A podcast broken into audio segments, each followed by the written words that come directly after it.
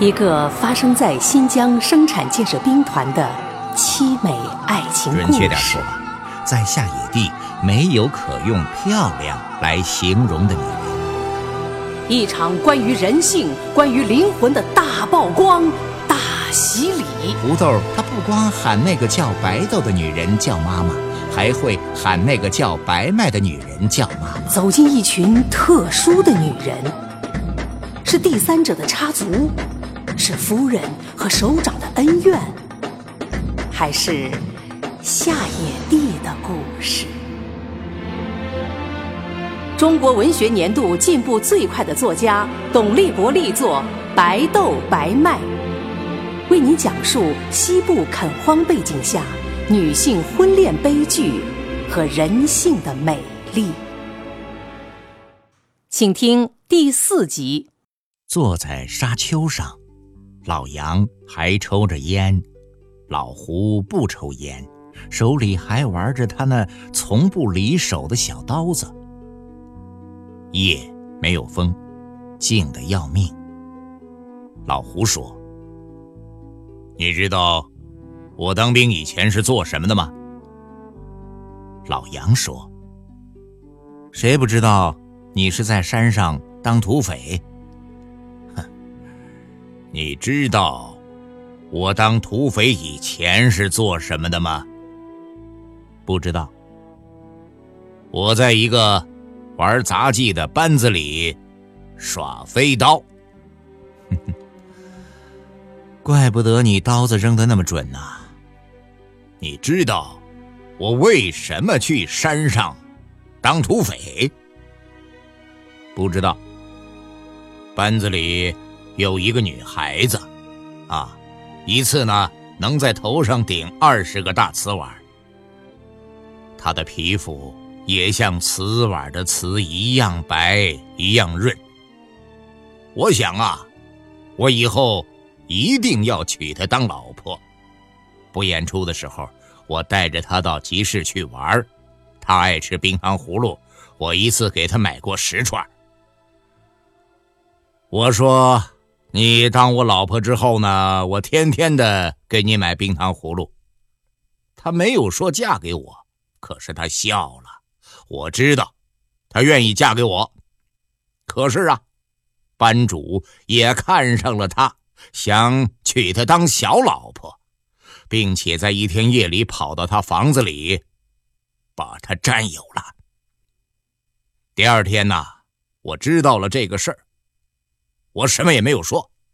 演出的时候，我手中刀没有飞到前面的靶子上，是飞到了站在台子边上的班主的头上。刀子从左边的太阳穴进去，又从右边钻出来。哦，就像是这样。说着，他手中刀子飞出去，老杨只觉得眼前闪过一道光，再一看。那道光啊，成了一点亮，钉在树上。一只蝙蝠正在刀尖下痛苦的痉挛着。老胡接着说：“杀了班主，我只好上山当了土匪。你知道我为什么后来不当土匪了，而去投了八路军了吗？”老杨不说话。他不想听老胡说这些事儿，也是为了一个女人。那个女人呐，是个小地主家的女儿，抢他家的财产时，我看见了她。我对土匪头子说：“那钱呐，我不要，财我也不要，我呢，只要这个女人当我的老婆。”土匪头子。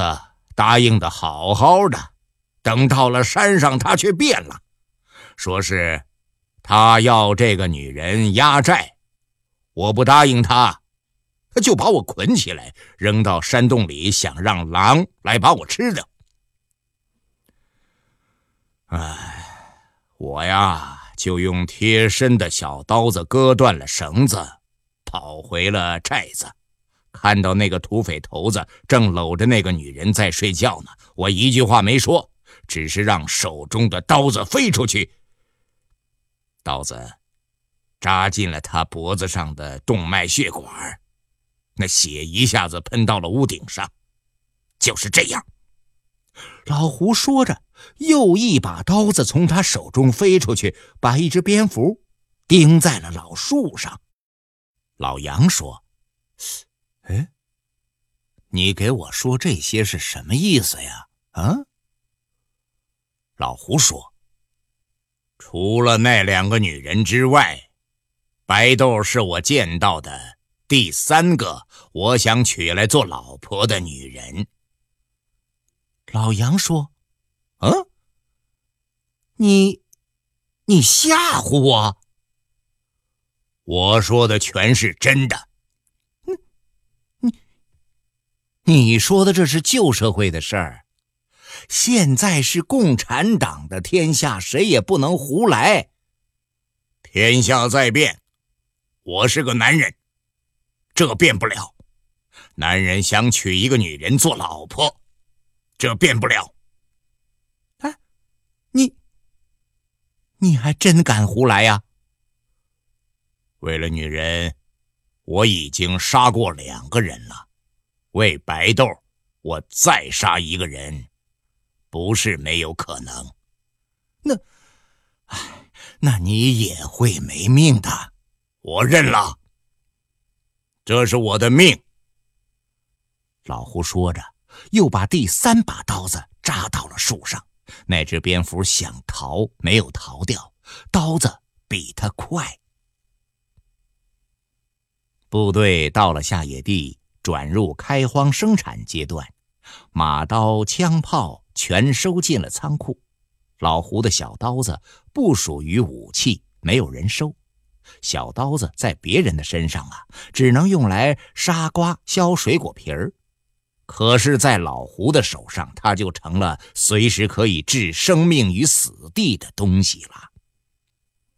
老胡从树上取下三把小刀，血从刀子上滴下来，滴到了沙土里。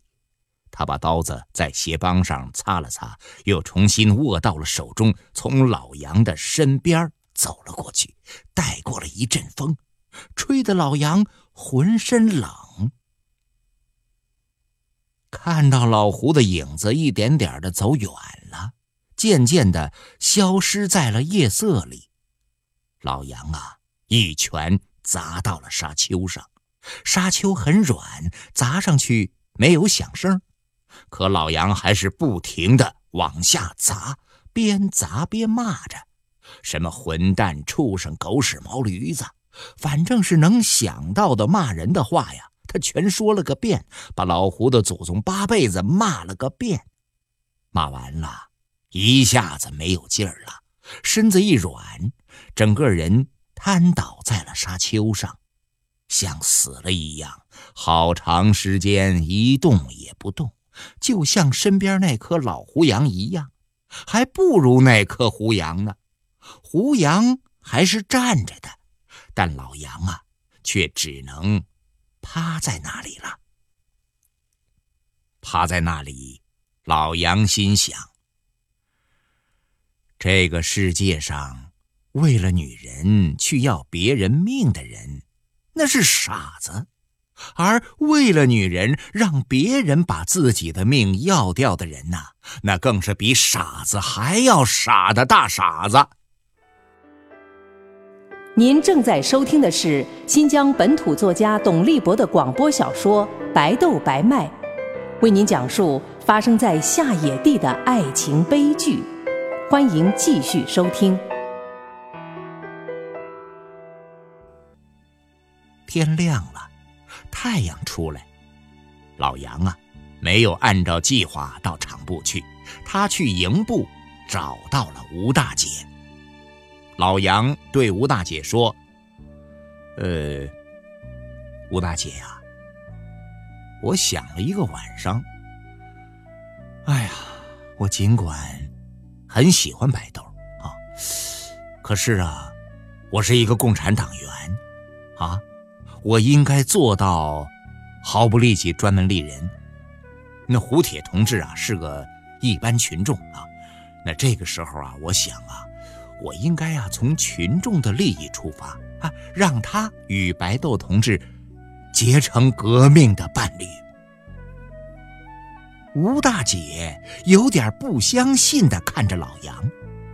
老杨说：“真的，吴大姐，这组织对我的关心呐，我感激不尽，我我会以努力工作来报答的。嗯，请你去告诉白豆和胡铁啊，我我祝他们幸福美满啊！”吴大姐简直是。有点感动了，她说：“哎呀，老杨，真没有想到你有这么高的思想觉悟啊！啊，哎呀，你可真了不起！你放心吧啊，有合适的女同志啊，我会马上介绍给你的。同时啊，我呢还会把你的这种表现向组织反映的啊。”老杨走了。尽管觉得老杨的举动有点可笑，弄不明白，但是啊，吴大姐的心里还是挺高兴的。看来呀，又可以吃到老胡送来的野味儿了。老杨站在白豆屋子的门口，没有进去，喊白豆出来。白豆出来了，以为老杨把喜糖、喜烟买回来了。看到老杨两手空空，有点意外。老杨说：“白豆同志，呃，跟你说一声啊，咱们俩现在呀没有任何关系了。”白豆说：“没听明白。”老杨对白豆说：“哈哈，呃，告诉你吧，我呀，呃，不娶你了，你呢？”也不要想嫁给我了。为什么呀？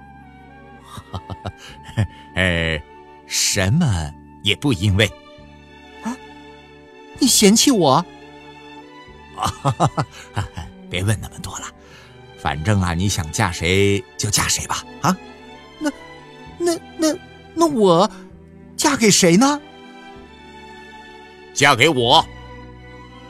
第三种声音。传了过来，老杨和白豆一起看过去，看到老胡站在不远处。老杨转身走了，想找一个地方啊大哭一场。老胡走到白豆的跟前说：“嫁给我，好吗？”你抽烟吗？我不抽。白豆吸了吸鼻子，没有闻到老胡身上有烟臭味儿。嗯，嗯，那好吧。白豆又收到白麦的信了。白麦在信上说，他结婚了，没有放鞭炮，也没有做花轿，连洞房也没有人来闹，只是啊，胸前戴了一朵红花，还是纸扎的。白麦这么说，白豆是一点儿也不奇怪。在村子里呀，看见过好多人家娶媳妇儿，以为女人出嫁是一定要做花轿的。到了这个地方，看到这里的女人出嫁却是另外的样子，才知道革命的结婚法儿是没有花轿的。白麦结婚没有花轿做，到他结婚了也一样。没有花轿做。这白麦还在信上说，他呢也参加了工作。他的工作呀，嗨，白豆一定不会想到，不是干别的，是去上学，到一个工农速成中学去读书。哎呀，这可真是让白豆没有想到。白麦说结婚，白豆可是一点也没羡慕。还觉得白麦嫁了年龄比他大得多的男人挺可惜的呢，可是听说白麦又去上学了，这真是让白豆眼气得很。白豆太想上学了，娘思想封建的很，家里女娃子只让读三年书，说读多了没用，还说她呀一天书也没有读，还不照样嫁人，照样生了一大堆孩子，还说，要不是八路军来了，白豆啊一天书也别想读。为了这个事儿啊，白豆是真生了娘的气了。娘呢想让她早点嫁人，她偏不嫁。新疆兵团来招女兵，娘不让去，她偏要去。干部支持政府的事儿啊，这娘啊干气，没办法，只能让白豆到新疆来了。如果说白麦留在了城里这件事儿，让白豆觉得有什么好的话，那就是这件事儿了。白麦可以去读书，可以去认很多字儿了。白豆到了农场就不能去。同是一个村子出来的，同是到了新疆，白豆不能去念书，只能下地干农活。白豆替白麦高兴，可是啊，也并没有觉得自己有什么不好，原就没有到新疆再读书的想法，也就不会为这事儿想那么多了。白麦呢？没有在信上多说结婚的事儿，白豆想听听白麦说说这方面的事儿。女人和男人结婚啊，这到底是怎么回事儿啊？白豆不是一点也不知道，也听别人说过，可听别人说和听白麦说那不一样。别人说的，谁知道哪一句是真的，哪一句是胡说呀？这白麦说的肯定。全都是真的。白豆相信白麦，那就像相信自己一样啊。可是这个白麦呀，偏偏的把洞房里的事是一句也没有提，这让白豆有点生白麦的气了。他觉得白麦不说给他听，还是没有把他当亲妹妹看呐。就算生气，也还得给白麦写信。信上说：“我也马上就要结婚了。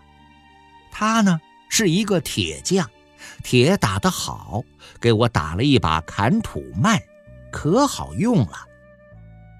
谁也不知道在两个男人之间发生了什么。他们呐在同一屋子里进进出出，可却不像以前那样总是会打个招呼，说些有用没用的。”其实呢，老胡倒是好多次想主动和老杨说点什么，可他刚把脸凑得近一点老杨的那张脸马上别到了一边，让老胡想说点什么也说不出了。看到老杨一个人闷着头抽烟，老胡还真的有点觉着对不住老杨。一个男人到了这个地步，谁都会觉得他可怜呐。老胡无法做到面对他时无动于衷，甚至还想到自己是不是做错了，是不是做的有点恶、有点霸、有点坏。人在世界上，谁能把每一件事都做的没有错呢？况且好多事儿，当时看呢好像是做错了，可过后看他又是对的了。相反。也有好多事儿，当时看好像做对了，可过后看呐，他又是错的了。老胡啊，不知道眼下的这件事儿以后看会是对是错，他压根儿也没有去想过。他只是个男人，一个三十岁的男人，对他来说，天下最大的事儿啊，就是把自己喜欢的女人娶回来当老婆。女人能让一个男人变成傻子，变成疯子。不过呀，现在看来，似乎已经没有什么事儿能够让老胡去干了。老胡已经和白豆谈到结婚的事儿了。用了“似乎”这个词儿啊，是因为白豆还没有正式成为他的老婆。婚礼。定在十月一日国庆节举行，这是给吴大姐送去野鸡野兔的时候，吴大姐给他们选定的日子，说呀，这是个好日子，那一天全国都在欢庆，而且每年这一天都欢庆，国庆节呀，哎，那不也就成了你们俩的结婚纪念日了吗？哎呦，说的老胡心里是美滋滋的。说这话的时候才是七月多呢。还要两个多月才能够到十月一日，老胡嫌等得太久。尽管他想不出再会有什么事儿能改变那个选定的日子，可他呀还是希望能早一天还是早一天的好。因为不管你这个人有多么了不起，你都无法知道明天在你的生活里会发生什么。如果老胡能够知道。就在一个月之后，还会有一个男人出现在他和白豆之间呢。老胡就不会同意吴大姐选定的那个吉利的日子了，他会马上就找个休息日把白豆给娶了。老胡不知道以后的事儿，下野地没有一个人知道。连那个一个多月之后也想娶白豆的男人，也是一点不知道。这个男人在这以前呢，至少有五次机会从白豆面前走过，可是这个男人连注意都没有注意到白豆。不管什么时候，不管多么了不起的人，也不能完全把握自己的人生进程。而老胡算什么呀？和一棵草、一株树、一块石头在本质上没有什么不同。老胡的人生大事，只是他一个人的事儿。在这个季节，在下野地这个地方，老胡的事儿啊，根本就算不了个事儿。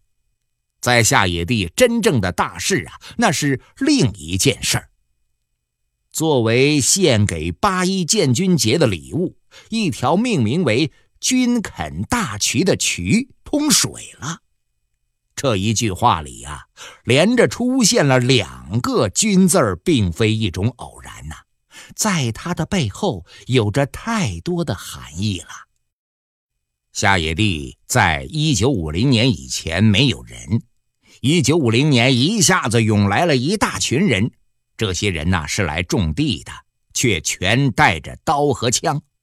他们甚至还来不及把帽子和领子上的士兵的徽章摘去，直到现在，他们还习惯穿着黄色的军衣做事儿。农场还在使用着军队的编制，包括一些管理方式。对他们来说呀，八月一日仍然是他们的重要节日。尽管他们实际生活已经和北方、南方的农民没有多大的差别，却在骨子里固执地把自己当做一个兵，哪怕是个开荒种地的兵，也要紧贴着那个“兵”字儿。军垦大渠的挖掘用了两年多的时间，有三个人在挖大渠时死了，其中有一个山东女兵，才十九岁。在最冷的那个大雪不断的月份里，他被一块滚下来的冻土块砸倒在了渠底，他们全埋在了大渠旁边的土丘上。他们的离去一点儿也没有冲淡大渠通水时带给大家的欢乐，人们没有不为这条大渠欢呼雀跃的。刚才您听到的是新疆本土作家董立博的广播小说《白豆白麦》，由新疆故事广播和新疆青少年出版社联合录制，编辑李明德、林涛，演播仲维维，配乐吉玉杰，节目监制周川、卢刚，总监制姚兰、徐江。